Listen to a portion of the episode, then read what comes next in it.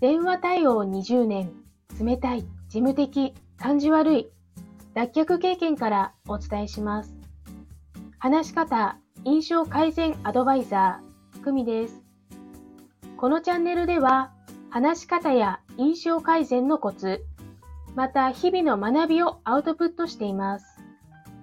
今日のテーマは、相手の知りたいことにまず答えるです。問い合わせをしてくるお客様は、知りたいこと、解決したいことがあって連絡をしてきます。つまり、困っているのです。その気持ちや背景を理解せず、マニュアル通りの案内をしていては、お客様の満足は得られません。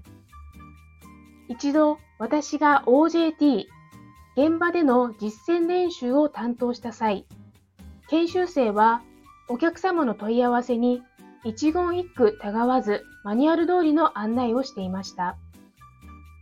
会話中にお客様からは、いや、これができるのかまず知りたいんだ。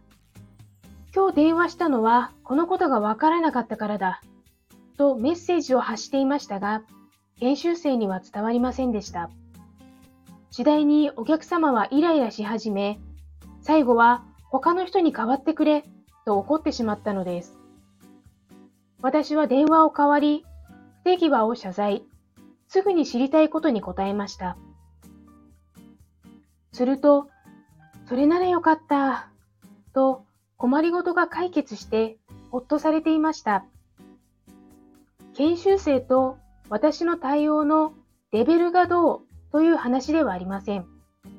ただただ相手の知りたいことにすぐ答えたか答えないかでしかないのです。相手の知りたいことにまず答える。ぜひ明日から実践してもらえたら嬉しいです。それではまた。